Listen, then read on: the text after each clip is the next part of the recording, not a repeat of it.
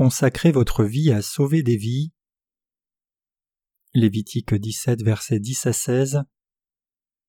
Si un homme de la maison d'Israël ou des étrangers qui séjournent au milieu d'eux mange du sang d'une espèce quelconque, je tournerai ma face contre celui qui mange le sang, et je le retrancherai du milieu de son peuple. Car l'âme de la chair est dans le sang, je vous l'ai donné sur l'autel afin qu'il servît d'expiation pour vos âmes, car c'est par l'âme que le sang fait l'expiation. C'est pourquoi j'ai dit aux enfants d'Israël, Personne d'entre vous ne mangera de sang, et l'étranger qui séjourne au milieu de vous ne mangera pas de sang. Si quelqu'un des enfants d'Israël ou des étrangers qui séjournent au milieu d'eux prend à la chasse un animal ou un oiseau qui se mange, il en versera le sang et le couvrira de poussière, car l'âme de toute chair c'est son sang qui est en elle. C'est pourquoi j'ai dit aux enfants d'Israël, Vous ne mangerez le sang d'aucune chair, car l'âme de toute chair c'est son sang, quiconque en mangera sera retranché. Toute personne indigène ou étrangère qui mangera d'une bête morte ou déchirée lavera ses vêtements, se lavera dans l'eau, et sera impure jusqu'au soir, puis elle sera pure. Si elle ne lave pas ses vêtements et ne lave pas son corps, elle portera la peine de sa faute. Jésus est souverain sur la vie. Au temps de l'Ancien Testament, il était interdit au peuple d'Israël de manger tout type de sang. C'était l'un des premiers commandements que Dieu donna au peuple d'Israël. En leur interdisant de manger le sang, Dieu leur commandait de ne pas manger la vie de la chair. C'est ce que Dieu voulait dire lorsqu'il dit aux Israélites qu'ils pouvaient manger de la chair des animaux, mais ils ne pouvaient pas manger de leur sang. C'est parce que Dieu est souverain sur la vie. Sur ce fait, il est très important que nous, les croyants dans l'évangile de l'eau et de l'esprit, réalisions que Dieu nous appelle à sauver des âmes. En d'autres termes, il nous incombe de sauver les vies au lieu de les laisser périr. Nous devons sauver les âmes et leur apporter la rémission des péchés par le biais de l'évangile de l'eau et de l'esprit. Alors que devons-nous faire pour apporter la rémission des péchés aux gens et sauver leur vie? Les œuvres de la chair sont manifestes. Pour sauver les âmes de leurs péchés, nous devons être guidés par le Saint-Esprit. Pour garantir cela, nous devons tout d'abord croire dans l'évangile de l'eau et l'esprit. Nous ne devons pas chercher une vaine gloire en nous provoquant les uns les autres ou en nous portant envie les uns aux autres. Galates 5, verset 26. Quelle est donc l'œuvre qui sauve les vies? Nous savons très bien que le fruit de l'esprit est carrément différent de celui de la chair. Les œuvres de la chair sont manifestes, et ce sont l'adultère, la fornication et le rejet de la justice de Dieu. Ces œuvres conduisent aussi à l'idolâtrie, la sorcellerie et l'inimitié avec la justice de Dieu. D'autres attributs caractéristiques aux œuvres de la chair sont les rivalités, la jalousie, les accès de colère et les ambitions égoïstes. Elles comprennent également les grossièretés, les disputes, les sectes, l'envie, l'ivrognerie et les excès de table. Ainsi les œuvres de la chair sont clairement évidentes. Quand nous lisons Galates 5 versets 19 à 26, la Bible décrit ce qu'est la vie de la chair. Nous pouvons voir que cela est complètement opposé à la marche par le Saint-Esprit et au salut des âmes. La Bible dit en Galates 5 versets 19 à 21 Or les œuvres de la chair sont manifestes, ce sont l'impudicité, l'impureté, la dissolution, l'idolâtrie, la magie, les inimitiés, les querelles, les jalousies, les animosités, les disputes, les divisions, les sectes, l'envie, l'ivrognerie, les excès de table et les choses semblables. Ceux qui mènent une telle vie ne peuvent pas faire l'œuvre du salut des âmes. Il est écrit dans Lévitique 17, 14 Vous ne mangerez le sang d'aucune chair, car l'âme de toute chair c'est son sang, quiconque en mangera sera retranché. Cette interdiction relative au fait du manger du sang se trouve aussi dans Genèse chapitre 9. Quand Dieu disait que nous ne devrions pas manger de sang, il nous commandait de ne tuer aucune âme qui peut être sauvée. Quelle est l'œuvre qui sauve les vies des gens? Il y avait un commandement spécial que Dieu donna au peuple né après le déluge de Noé. Ce commandement était l'interdiction contre le sang tel qu'il est écrit. Tout ce qui se meut et qui a vie vous servira de nourriture. Je vous donne tout cela comme l'herbe verte. Seulement vous ne mangerez point de chair avec son âme, avec son sang. Genèse 9, versets 3 à 4. Par cela, Dieu nous disait de ne jamais faire quelque chose qui tuerait et dévorerait l'âme d'une autre personne, même si nous agissons tous par la chair de temps en temps. Par conséquent, nous ne devons jamais faire quelque chose qui peut amener l'âme d'une autre personne à périr. Dieu nous a commandé de ne pas manger la chair d'un animal avec son sang, car la vie de la chair se trouve dans le sang, et le sang équivaut à la vie elle-même. Nous ne devons donc jamais nous permettre de prêcher un faux évangile et par conséquent tuer les âmes qui auraient dû être sauvées. Nous devons sauver les vies plutôt que les tuer. Tout le monde a une vie. Nous devons donc travailler à sauver cette vie. Pour ce faire, nous devons nous abstenir de suivre la chair et nous dévouer entièrement à sauver les âmes de ceux qui périssent. Si nous commettons un quelconque péché avec notre chair, alors il va de soi que nous devons l'effacer en croyant dans l'évangile de l'eau et de l'esprit. La Bible dit dans Lévitique 17, versets 15 à 16 Toute personne indigène ou étrangère qui mangera d'une bête morte ou déchirée lavera ses vêtements, se lavera dans l'eau et sera impure jusqu'au soir, puis elle sera pure. Si elle ne lave pas ses vêtements et ne lave pas son corps, elle portera la peine de sa faute.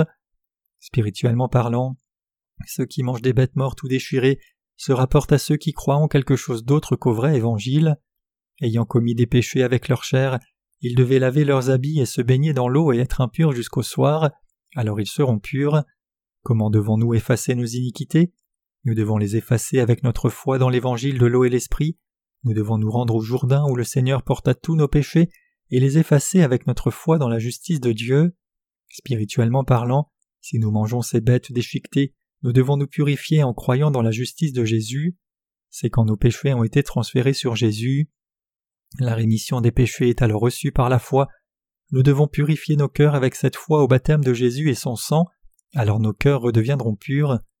Mais qu'est-ce qui se passera si nous péchons encore après avoir reçu la rémission des péchés, mais négligeons de transférer ces péchés en ruminant l'évangile de l'eau et l'esprit, ou de les laver avec notre foi Nous n'allons pas en guérir. En effet, nous allons souffrir des péchés qui demeurent en nous. Donc si nous commettons par hasard un péché, nous devons le laver immédiatement en croyant dans l'évangile de l'eau et l'esprit. Cela ne signifie pas que nous devons laver nos péchés en faisant des prières de repentance, mais nous devons plutôt réaffirmer notre foi dans l'évangile de l'eau et l'esprit, qui constitue la justice de Dieu. Nous devons nous rendre au Jourdain, confesser que ces péchés ont effectivement été transférés sur le Seigneur par le biais du ministère de Jean-Baptiste, et confirmer cela encore une fois par notre foi. Tous nos péchés doivent être lavés de cette manière avec notre foi dans l'évangile de l'eau et de l'esprit. Donc toutes les fois que nous nous surprenons en train de pécher avec la chair, nous devons laver ce péché dès que possible avec notre foi dans la justice de Dieu. Sans cette foi dans l'évangile de l'eau et l'esprit, nous ne pouvons pas laver nos péchés tels que le dit la Bible. Si elle ne lave pas ses vêtements et ne lave pas son corps, elle portera la peine de sa faute. Donc nous devons nous rendre au Jourdain et laver nos péchés dès que possible avec notre foi dans la justice de Dieu. Nous devons nous purifier de nos péchés en croyant que le Seigneur a aussi porté ses péchés. Nous devons faire l'œuvre qui sauve les vies et les âmes mortes. Pour ce faire, nous devons nous abstenir de vivre selon les désirs de la chair. Nous devons être joyeux et nous réjouir dans cette œuvre qui sauve les âmes par la foi. C'est par la foi que nous faisons l'œuvre de l'Esprit, c'est-à-dire l'œuvre qui sauve les âmes de leurs péchés. Nous devons jouer notre rôle qui est de laver les péchés des gens avec l'eau propre du Jourdain. Pour ce faire, nous devons vivre uniquement par notre foi dans la justice de Dieu. Comment pouvons-nous donc sauver les vies? Vous et moi pouvons d'abord prier pour les âmes que nous connaissons. Ces âmes peuvent être de votre lieu de travail, vos amis votre propre famille. Qui qu'ils soient, nous devons guider les âmes à recevoir la rémission des péchés. C'est par nous que le Seigneur leur apporte la rémission des péchés. Nous devons faire cette œuvre toute notre vie la prédication de l'évangile de l'eau et l'esprit est ce que vous et moi pouvons faire en tant que rachetés pour sauver les vies. Nous ne devons plus vivre seulement pour notre chair, nous soucier de comment gagner notre vie ou de ce que nous mangerons ou boirons. Les œuvres de la chair sont manifestes, incluant l'adultère, la cupidité, les choses semblables, et ces choses ne doivent pas être celles pour lesquelles nous devons vivre. Désormais nous devons nous décider et dévouer le restant de nos vies à sauver les vies des autres. Il est très crucial que nous réalisions combien il est précieux de sauver les vies qui sont mortes à cause du péché. Une âme est beaucoup plus précieuse que toute autre chose sous les cieux. L'évangile de l'eau et l'esprit, l'évangile de la rémission des péchés, est la précieuse parole de Dieu qui peut sauver chaque âme. Nous devons prêcher l'évangile de l'eau et l'esprit à toutes les âmes afin qu'elles croient de tout cœur en l'évangile et recevoir ainsi la rémission complète de leurs péchés. Il nous incombe de les aider à réaliser que cette rémission des péchés est réellement précieuse. Nous devons inévitablement faire cette œuvre. Quelle est la valeur de chaque vie? Nous apprécions cette préciosité de la vie lorsque nous faisons face à la mort. Quand on est face à la mort, on réalise combien la vie est précieuse. Sauver les vies qui sont mortes à cause de leurs péchés en partageant avec elles l'œuvre du baptême de Jésus et de son sang sur la croix, et ce en quoi consiste la prédication de l'Évangile, c'est le fait de répandre l'Évangile de l'eau et l'Esprit qui sauve les vies.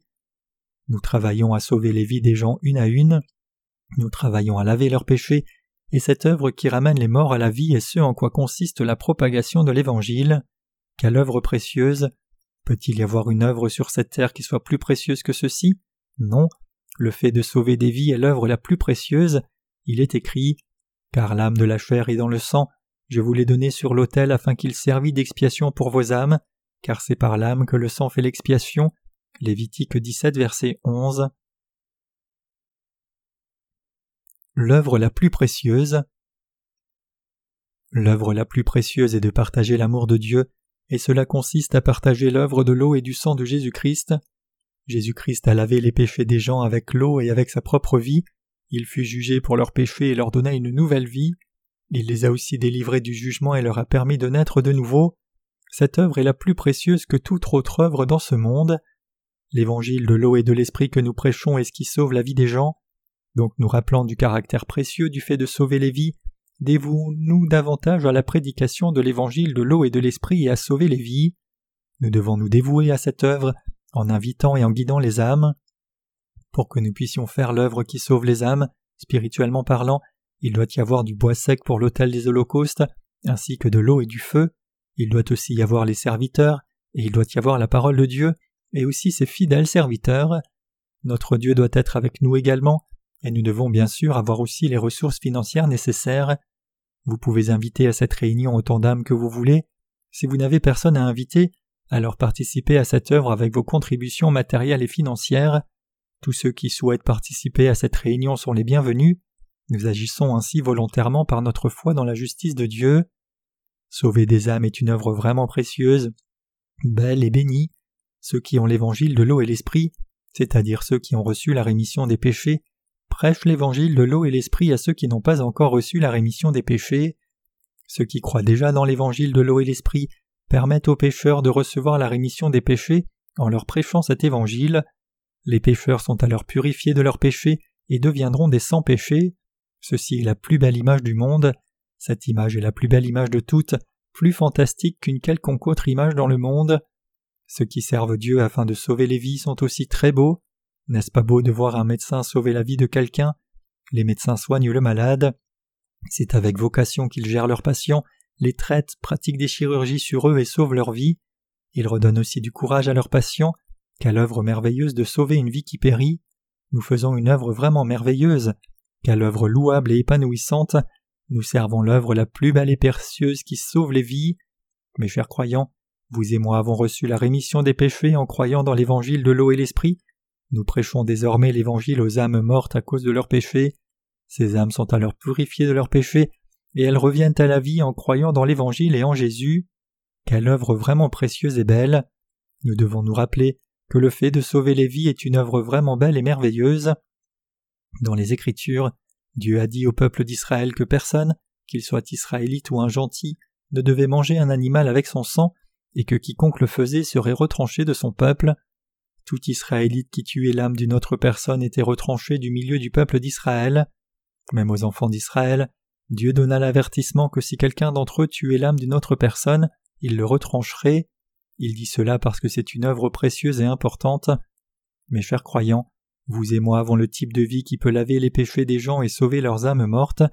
Nous possédons ce qui peut sauver les vies, c'est-à-dire l'évangile de l'eau et l'esprit. Nous sommes effectivement capables de grandes choses. Si seulement nous décidons de sauver les âmes mortes à cause des péchés, nous allons effectivement les sauver. Cependant, si nous décidons de ne servir que notre chair, alors nous ne recevrons rien de Dieu. Nous avons tous une âme et un corps. Dans nos cœurs, nous avons l'évangile de puissance qui peut sauver les âmes. Nous avons l'évangile de Dieu et sa justice. C'est pourquoi nous pouvons sauver les âmes. Nous savons que cette œuvre est précieuse. Elle consiste à sauver les vies par la foi. Si nous nous mettons cela en tête et agissons vraiment ainsi, nous pouvons alors faire la précieuse œuvre qui consiste à ramener d'innombrables âmes à la vie et leur permettre de recevoir une nouvelle vie. Nous sommes ceux qui possèdent la justice de Dieu qui peut sauver d'innombrables personnes.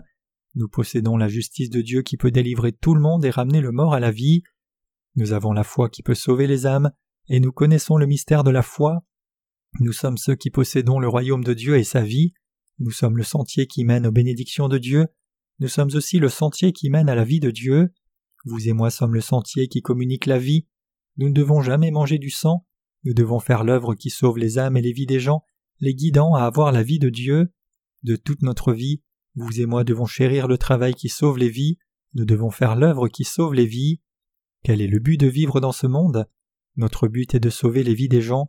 Nous ne devons pas nous vanter de quelque chose d'autre, nous ne devons pas nous vanter de notre chair, nous devons plutôt être fiers du travail que nous avons fait pour sauver les âmes. Je donne toute la gloire à Dieu de nous utiliser comme ses ouvriers mis à part. Tout ce que j'ai fait, c'est de prêcher l'Évangile, et Dieu a sauvé beaucoup d'âmes et leur a fait recevoir la rémission des péchés.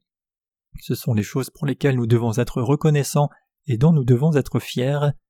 Il y a une seule chose dont vous et moi pouvons être fiers de toute notre vie, et cette chose c'est que Dieu a sauvé les vies des gens, il a donné sa justice, Dieu a partagé la chair et le sang de Jésus-Christ avec nous et avec toutes les autres personnes. Nous devons être fiers de ce que Dieu nous a utilisé comme ses ouvriers qui partagent sa chair et son sang. Les justes ne doivent pas se vanter de leur chair, ils doivent plutôt être fiers du travail qu'ils font pour sauver les âmes. Nous devons nous vanter de notre Seigneur Jésus qui nous a donné la nouvelle vie.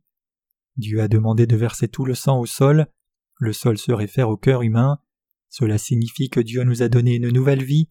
Il a donné une nouvelle vie aux âmes qui étaient autrefois mortes à cause du péché. Il a ramené nos âmes à la vie et nous a sauvés. Non seulement cela, mais Dieu nous a aussi confié sa précieuse œuvre. Je suis si reconnaissant pour cette merveilleuse bénédiction. Je prie de tout mon cœur que nous ne mangions aucun sang spirituellement.